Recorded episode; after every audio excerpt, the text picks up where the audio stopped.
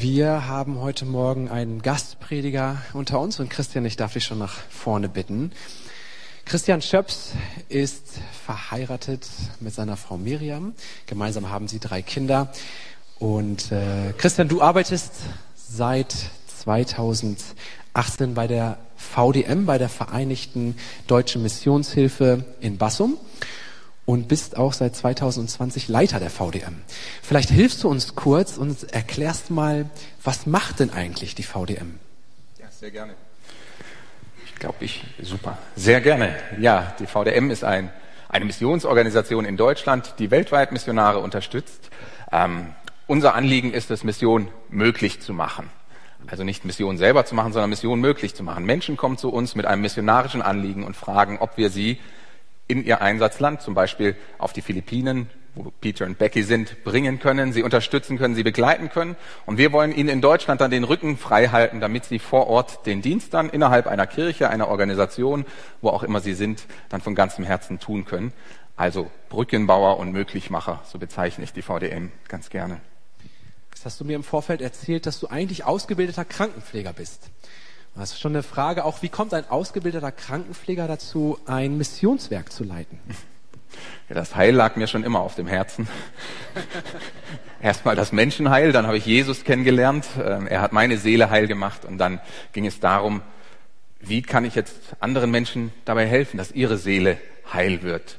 Ähm, als Krankenpfleger hat man da gute Möglichkeiten, aber als ich mich mit 26 Jahren für ein Leben mit Jesus entschieden habe, durfte ich dann auch meine Frau Miriam kennenlernen, äh, selbst Missionarskind gewesen und sie hat mich irgendwo begeistert für Mission. So durfte ich an die Bibelschule Brake gehen, drei Jahre meine Ausbildung dort äh, machen in Theologie und wir waren dann sechs Jahre im Missionsdienst in Griechenland, haben dort unter Randgruppen gearbeitet, dann auch ähm, ähm, ja, mit Flüchtlingen gearbeitet, für die Flüchtlinge auf den griechischen Inseln nahe der Türkei.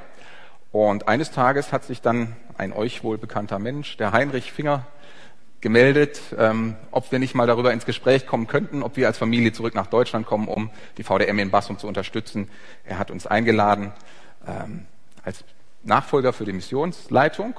Ähm, die Stimme des Herrn Finger war dann die Stimme des Herrn Jesus für uns, nachdem wir das geprüft haben, gebetet haben, uns beraten haben lassen. Ähm, und so konnten wir frohen Herzens, freien Mutes nach Deutschland zurückkommen. Und seit 2020 darf ich jetzt als Missionsleiter der VDM dienen. Sehr schön. Und heute Morgen als unser Gastprediger. Und wir freuen uns über das, was der Herr durch dich zu sagen hat. Vielen Dank. Danke.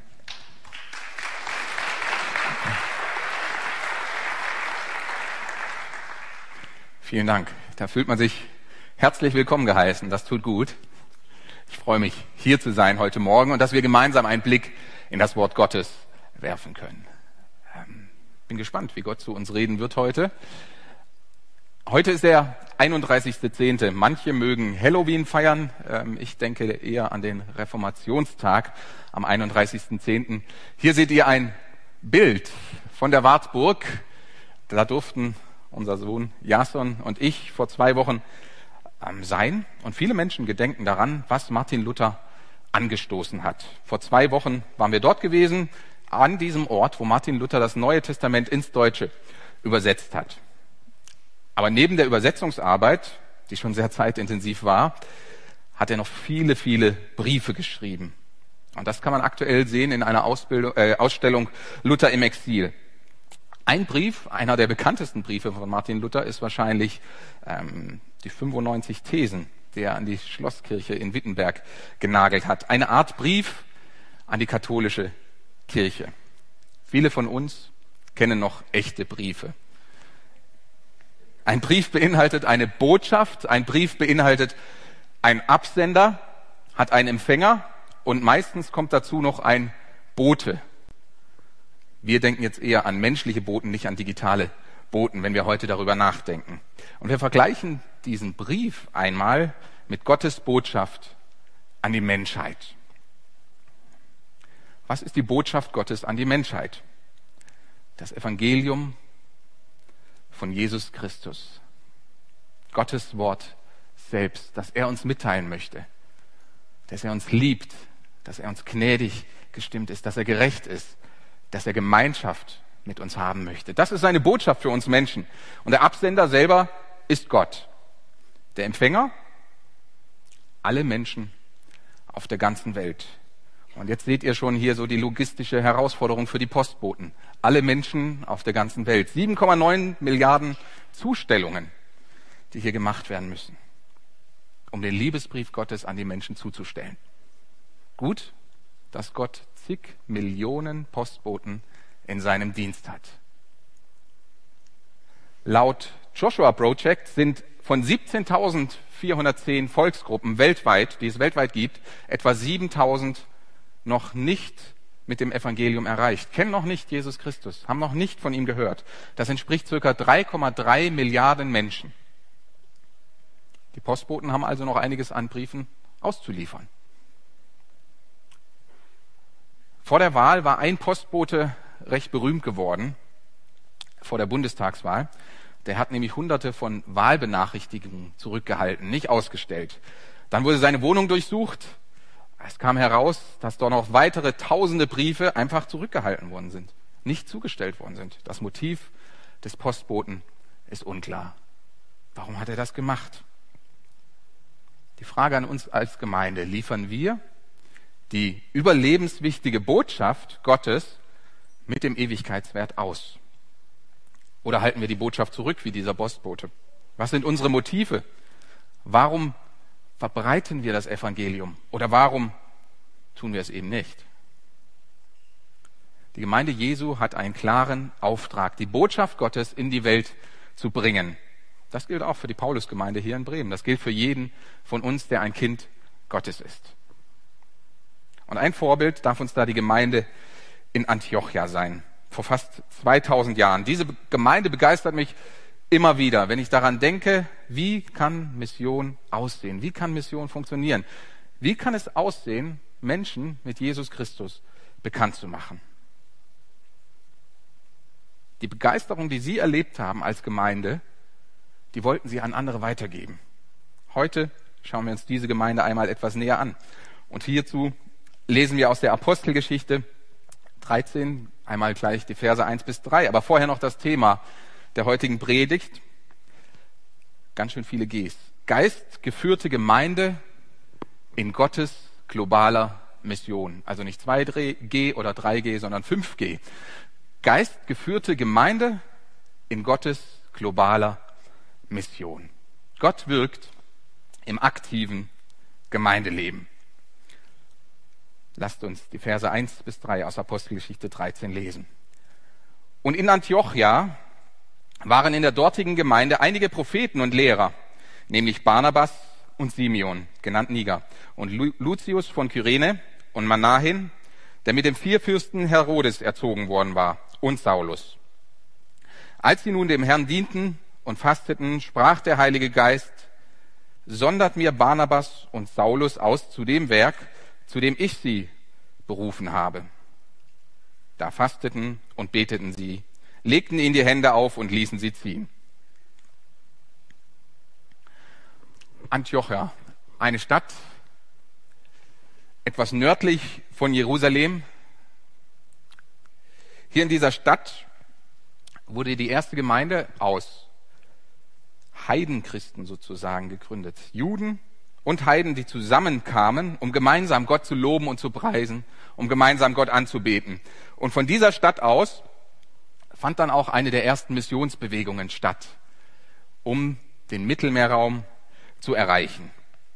Und diese Gemeinde selbst wurde gegründet von Flüchtlingen aus Jerusalem, die um des Evangeliums, die um ihren Glauben willen an Jesus Christus verfolgt worden sind, dann in den Norden gezogen sind und in Antiochia als Missionare weitergearbeitet haben. Nun gibt es hier in dieser Gemeinde Propheten und Lehrer, haben wir gelesen. Und diese Propheten und Lehrer verkünden das Wort Gottes und legen es aus. Zwei bekannte Personen, die hier auftauchen, sind Barnabas und Saulus. Was hat diese Gemeinde ausgemacht? Was hat diese Gemeinde so besonders gemacht? Sie dienen, steht hier im Text. Und dieses Dienen vom Griechischen her kommt von dem Wort des Priesterdienstes. Also es ist die Gemeindeleitung, die hier aktiv dient. Und es ist ein Dienst der Anbetung, es ist ein Dienst der Verherrlichung, der Verehrung Gottes und der Leitung der Herde. Sie dienen und sie fasten. Und das Fasten, was hier genannt ist, steht dann oft in Verbindung mit einem Fokus auf das geistliche Leben, auf das, was ich mit Gott erleben möchte, wofür ich Gott die Ehre geben möchte und was ich von Gott erwarte, wie er mich führt und leitet. Also ein Fokus auf die geistlichen Dinge, weg von den materiellen, von den menschlichen Dingen. Und wir haben hierzu einige Beispiele aus dem Alten Testament und dem Neuen Testament, dass Menschen, die gefastet haben, die geistlich gefastet haben, wirklich ähm, das Materielle erstmal zur Seite gestellt haben und sich ganz auf Gott und sein Wirken eingelassen haben. Das Fundament der Gemeinde in Antiochia, das war ein geistliches, ein festes Fundament im Wort Gottes und im Leben mit Gott. Wir haben vorher in dem Anfangslied gesungen, die scharf geschliffenen Waffen der ersten Christenheit. Wenn wir diese scharf geschliffenen Waffen der ersten Christenheit sehen möchten, dann können wir einen Blick in die Gemeinde in Antiochia werfen. Hier sehen wir sie. Das war die erste Christenheit und das waren Menschen, die wirklich tief verankert waren in ihrem Leben, in ihrer Beziehung zu Gott. Und in diese tiefe Beziehung hinein, hier sehen wir es nochmal, Antiochia, ähm, hier auf der östlichen Seite, äh, von wo aus die erste Missionsreise des Saulus und Barnabas beginnt, in dieses tiefe geistliche Leben hinein, was diese Gemeinde in Antiochia ausgemacht hat, da kann Gott hineinsprechen. Und er redet und er sagt, sondert mir Barnabas und Saulus ab zu dem Dienst, zu dem ich sie berufen habe. Gott beruft Missionare in der Gemeinde. Diese Missionare sollen die wichtigste Botschaft der Welt in andere Städte und in andere Länder bringen. Wie reagiert die Gemeinde auf den Zuruf Gottes, des Geistes? Sie fasten schon wieder und sie beten und sie legen die Hände auf, bevor sie die beiden ziehen lassen. Die Handauflegung, das war ein Akt der Segnung, der Bestätigung für den Dienst, aber auch der Identifikation der Gemeindeleitung mit dem Dienst der Missionare. Und wenn die Gemeindeleitung sich mit dem Dienst der Missionare identifiziert, dann reden sie für die gesamte Gemeinde. Die Handauflegung als Dienst der Identifikation mit dem Missionsdienst der Missionare. Was hätte diese Gemeinde bewegen können? Was hätte sie erschüttern können? Sie waren verfolgt von Juden, von Römern. Wirtschaftlich ging es ihnen nicht besonders gut. Es gab bestimmt Krankheit in dieser Gemeinde. Aber was hat sie bewegt, diese Gemeinde? Diese Gemeinde hat es bewegt, Gott zu dienen, der Gottesdienst. Das Ziel der Gemeinde war es, Gott zu dienen, unabhängig von den Umständen um sie herum. In Apostelgeschichte 11, wer es nachlesen möchte, lesen wir von ihrem Eifer für Gott und dass viele Menschen zum lebendigen Glauben an Jesus Christus kommen.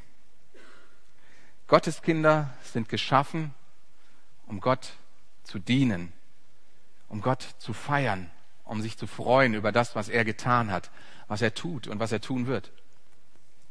Alles andere würde an ihrer Bestimmung vorbeiführen.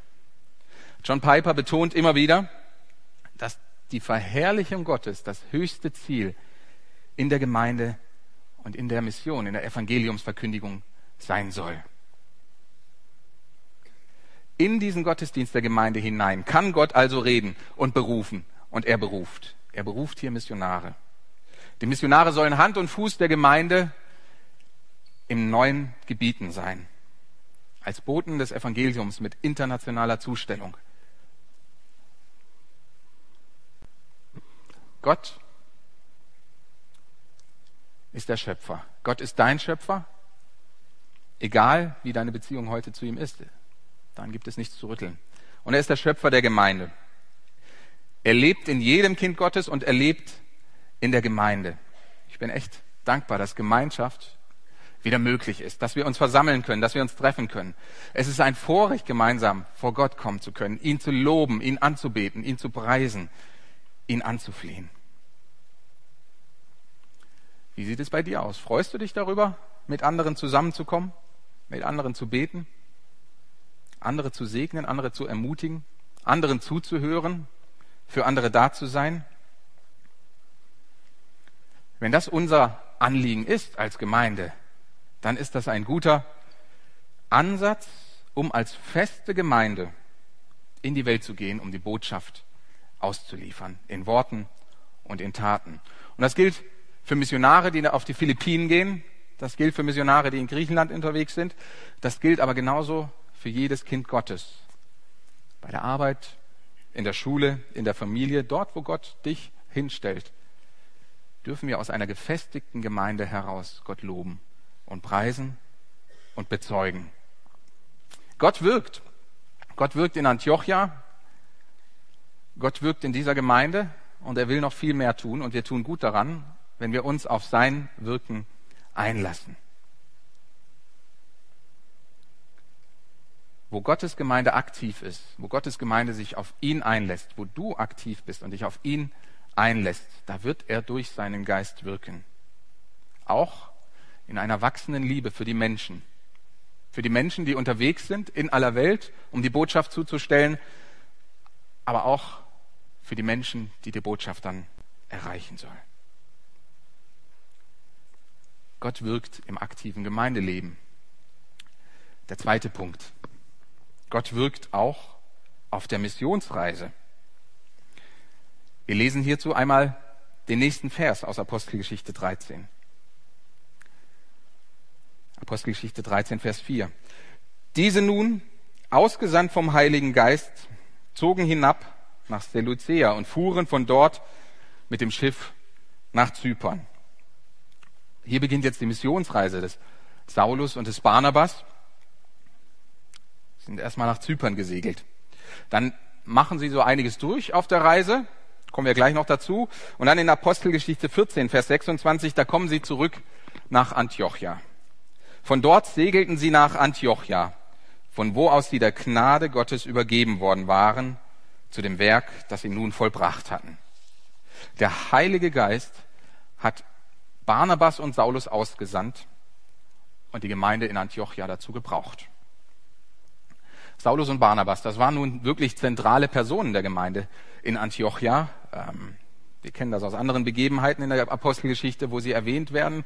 Gerade von Paulus wissen wir sehr viel.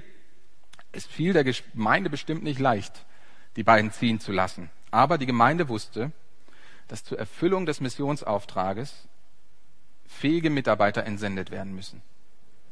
Ein anderer Missionsleiter hat einmal gesagt, die besten Mitarbeiter muss die Gemeinde in die Mission entsenden, damit das Evangelium in die Welt kommt. So reisen sie über Zypern in mehrere römische Provinzen, in Kleinasien, der heutigen Türkei, sind in mehreren Städten, sind wahrscheinlich etwa ein Jahr unterwegs.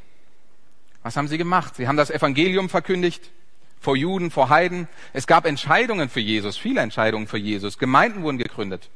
Es gab Wunder, die Gott durch seinen Geist gewirkt hat. Sie wurden aber auch verfolgt. Einmal auf dieser Reise wurde Paulus ähm, ja, bis kurz vor den Tod gesteinigt. Die Menschen haben gedacht, er wäre schon gestorben, aber er war noch nicht tot. Gemeinden gegründet, Gemeindeleitungen eingesetzt, evangelisiert, von Jesus Christus erzählt, ihn bezeugt und dann wieder zurückgekehrt an den Ort, von dem aus sie der Gnade Gottes übergeben worden sind. Die Gemeinde hat sie ziehen lassen, hat sie losgelassen und hat sie dann wieder empfangen. Stellt euch einmal vor, eine Fußballmannschaft. Ein Trainer, der gibt die Aufstellung vor, der bestimmt die Taktik mit seinem Team, der bestimmt vielleicht noch bestimmte Rollen, Spezialrollen in der Mannschaft, ermutigt die Spieler und dann geht das Spiel los. Wie wäre es, wenn jetzt plötzlich die Spieler nicht das machen, was der Trainer von ihnen erwartet? Wenn sie ihren eigenen Kopf durchsetzen. Die werden wahrscheinlich in der Pause oder früher ausgewechselt. Andere bemühen sich krampfhaft, ich will den Trainer wirklich das geben, was er von mir erwartet hat. Ich will es tun, ich muss es tun. Mit Zwang und dann gibt es Spieler, die spielen frei und fröhlich auf. Der Vergleich dieser Fußballmannschaft mit uns als Gemeinde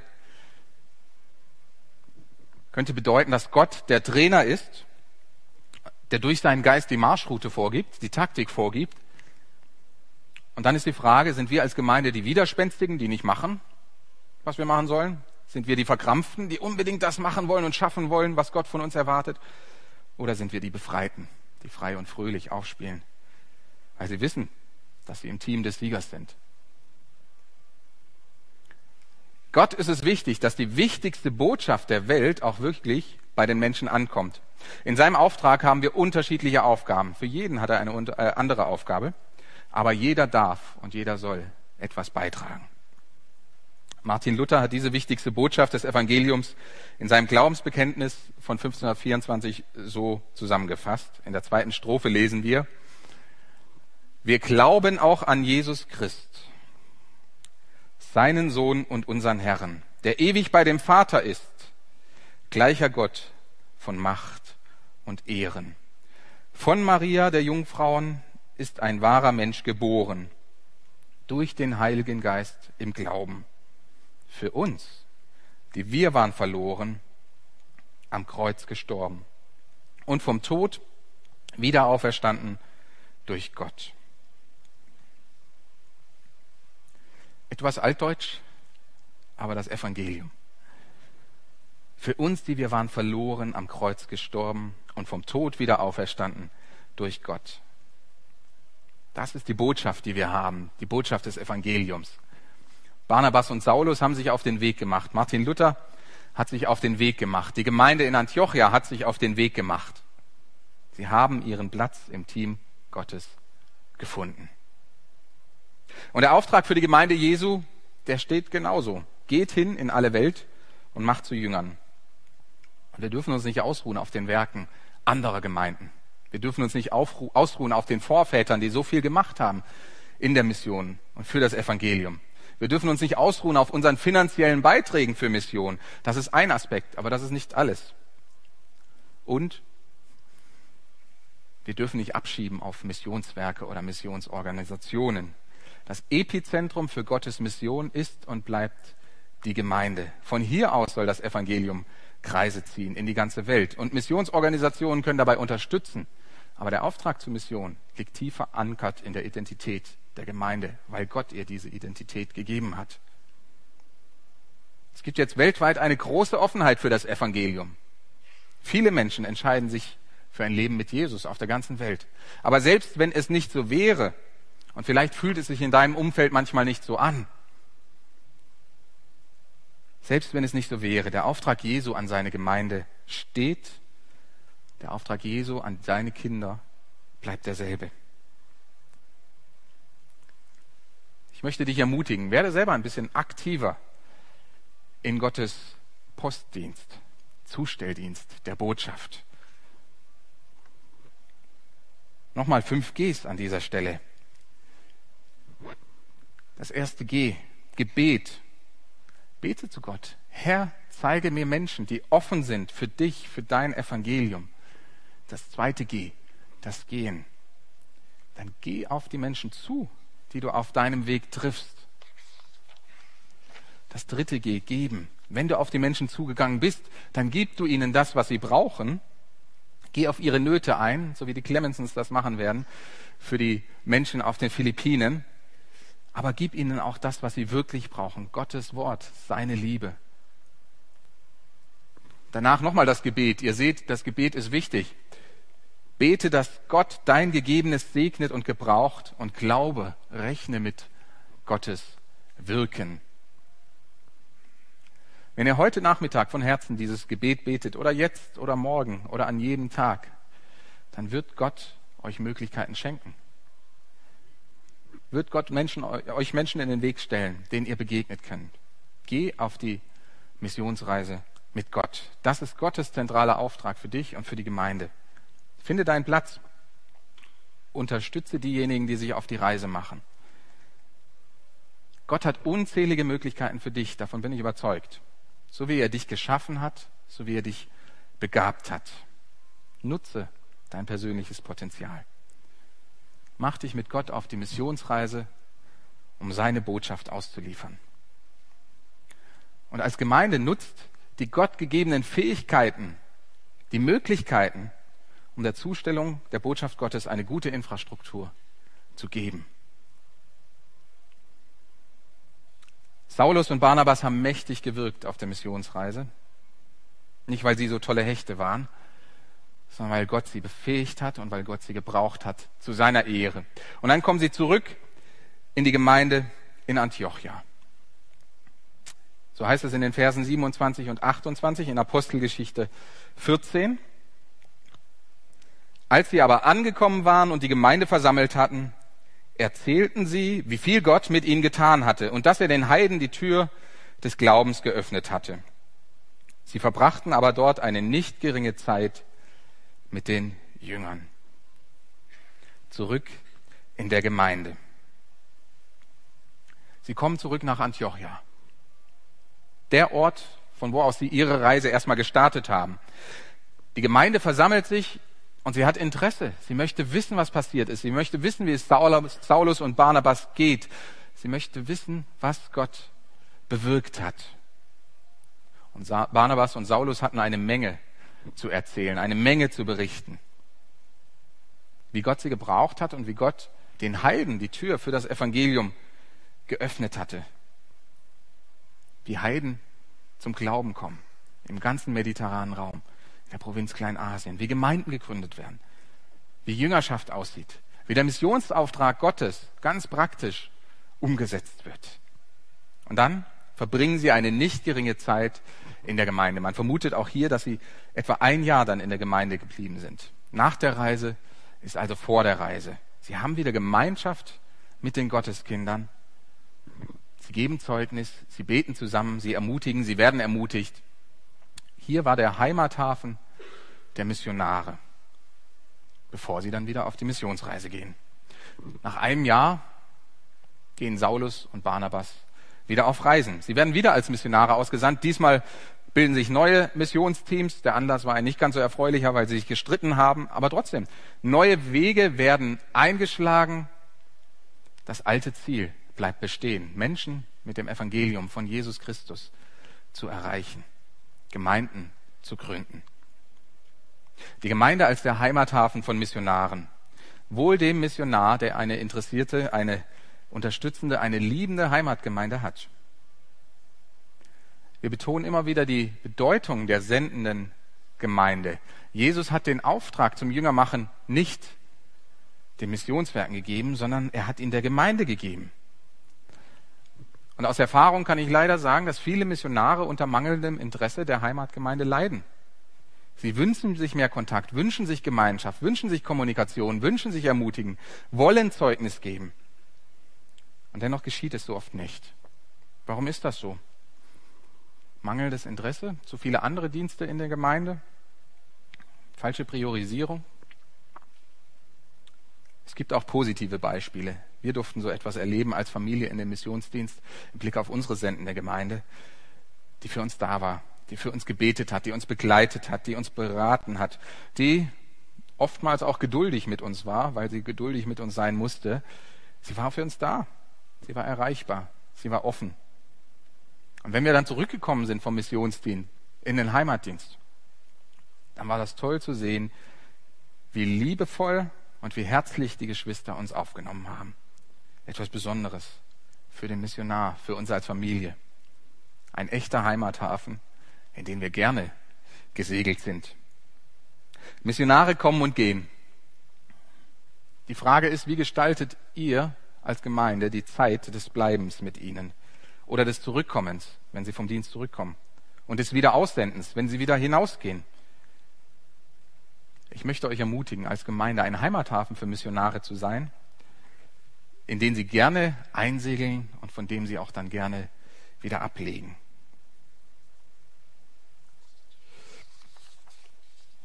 Für Missionare ist es wirklich so ermutigend, wenn jemand für sie da ist, der zuhört, der betet, der begleitet, der berät, der für sie ein offenes Ohr hat. Seid ihr diese Menschen? Ich möchte euch dazu ermutigen. Wollt ihr zur Ehre Gottes als Gemeinde weiter wachsen im missionarischen Dienst? Es eröffnet euch die Möglichkeit, ein Teil von Gottes Wirken weltweit zu sein. Es ist eine Horizonterweiterung für euch. Es kann inspirierend sein zu hören, was Gott weltweit bewirkt. Und es darf euch ermutigen, selber aktiv zu werden im Umfeld der Gemeinde. Deutschland braucht Jesus, genau wie die Welt auch Jesus braucht. Gemeinde mit Vision ist Gemeinde mit Vision. Gemeinde mit Mission ist Gemeinde mit Vision. Die missionarisch gesinnte Gemeinde, die ist nicht nur für die ausgesendeten Missionare ins Ausland wichtig, sondern für jedes Kind Gottes. Wo ist dein Heimathafen? Wo ist der Ort, an den du zurückkommen kannst? Geborgenheit, Trost, Hoffnung, Ermutigung, vielleicht auch Richtung, Stärkung und Angenommensein erleben kannst. Und von dem du aus wieder ausgesendet werden kannst. Wir leben in einer sehr schnelllebigen Zeit. Es gibt Leistungsdruck, es gibt Veränderungen, es gibt eine Pandemie. Es tut gut, einen Ruhepol zu haben in Jesus Christus. Bei all dem, was dich beschäftigt, was dich runterzieht, was das dich bewegt. Der Ruhepol ist zu finden in Jesus Christus. Und hoffentlich ist Jesus zu finden in der Gemeinde. Wenn Jesus im Zentrum ist, bei dir persönlich und in der Gemeinde, dann ist der Fokus auf das Wesentliche ausgerichtet. Die spannende Frage, wie können wir als gestärkte Christen in dieser sich ständig veränderten Welt das unveränderbare Evangelium in die Gesellschaft bringen? Und wie unterstützen wir unsere Mitglieder dabei? Danny Platt beschreibt in einem Lied Mein Zuhause seinen Heimathafen in aufgewühlten Zeiten. Da heißt es, ob Berg, ob Tal, ob Meer, ob Strand, ich find ein Heim in jedem Land. Bei dir ist Schutz und Sicherheit zu jeder Zeit. Du bist nicht weit.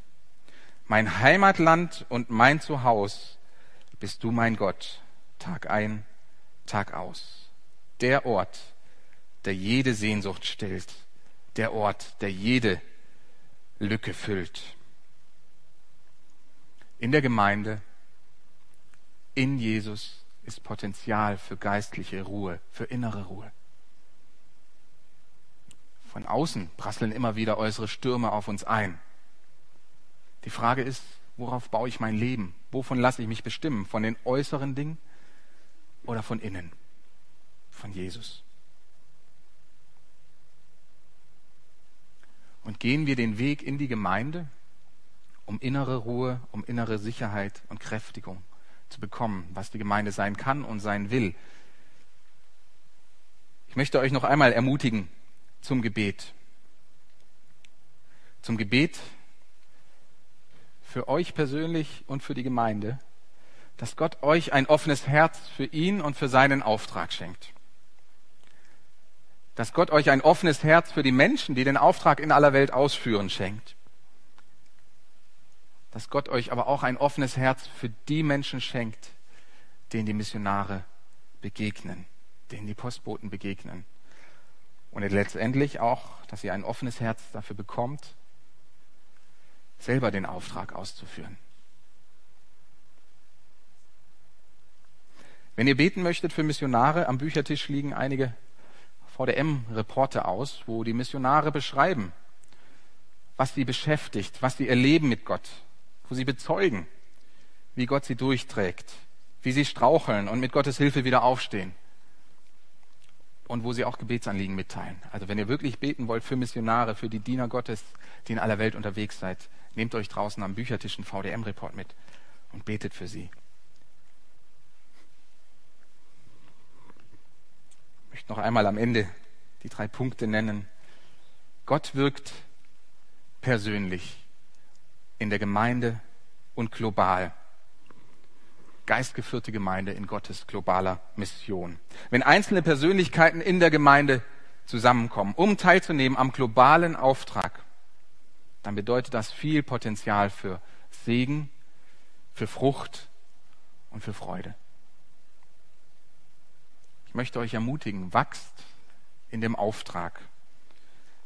Ruht euch nicht auf aus, auf, aus auf eurem Beitrag und staunt zur Ehre Gottes über den Ertrag. Gemeinde mit Mission und Evangelisation im Fokus befindet sich auf einem guten, Gott wohlgefälligen Weg. Arno Backhaus hat einmal gesagt, Mission ist nicht die Aufgabe einer Gemeinde, sondern ihr Wesen. Mission ist nicht die Aufgabe einer Gemeinde, sondern ihr Wesen. Geist geführt persönlich und als Gemeinde in Gottes globaler Mission. So verfehlen wir das Ziel Gottes nicht und erfüllen den Auftrag als Gottes Postboten zu seiner Freude, zu unserem Segen und zum Segen für die ganze Welt. Lasst uns beten und wem es möglich ist, der darf dazu gerne noch aufstehen.